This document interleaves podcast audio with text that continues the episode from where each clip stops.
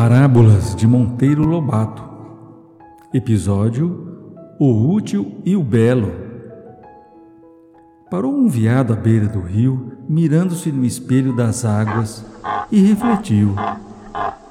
Bem mal feito de corpo que sou. A cabeça é linda, com esses formosos chifres que todos os animais invejam.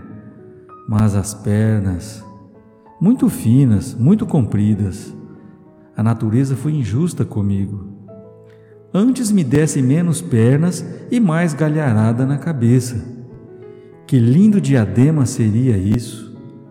Com que orgulho eu passearia pelos bosques ostentando um enfeite único em toda a animalidade.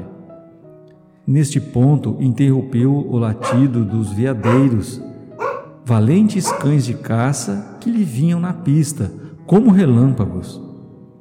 O veado dispara, foge a toda e embrenha-se na floresta. Enquanto corria, pôde verificar quão sábia fora a natureza, dando-lhe mais pernas do que chifres, porque estes, os chifres, com toda a sua formosura, só serviam para enroscar-se nos cipós e atrapalhar-lhe a fuga.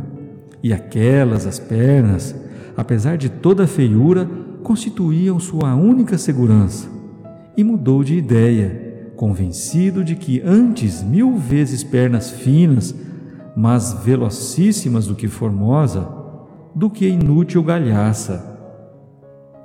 Emília disse assim: Se os chifres desse viado só serviam para enfeite, então a fábula está certa.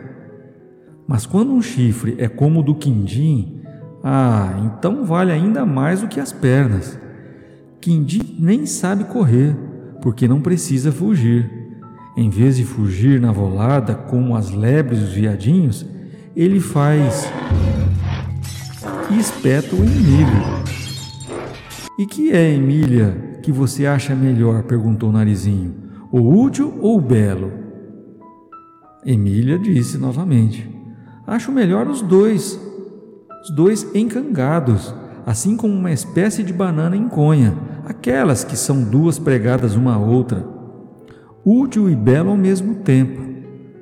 Por que é que uma coisa útil deveria ser feia, né?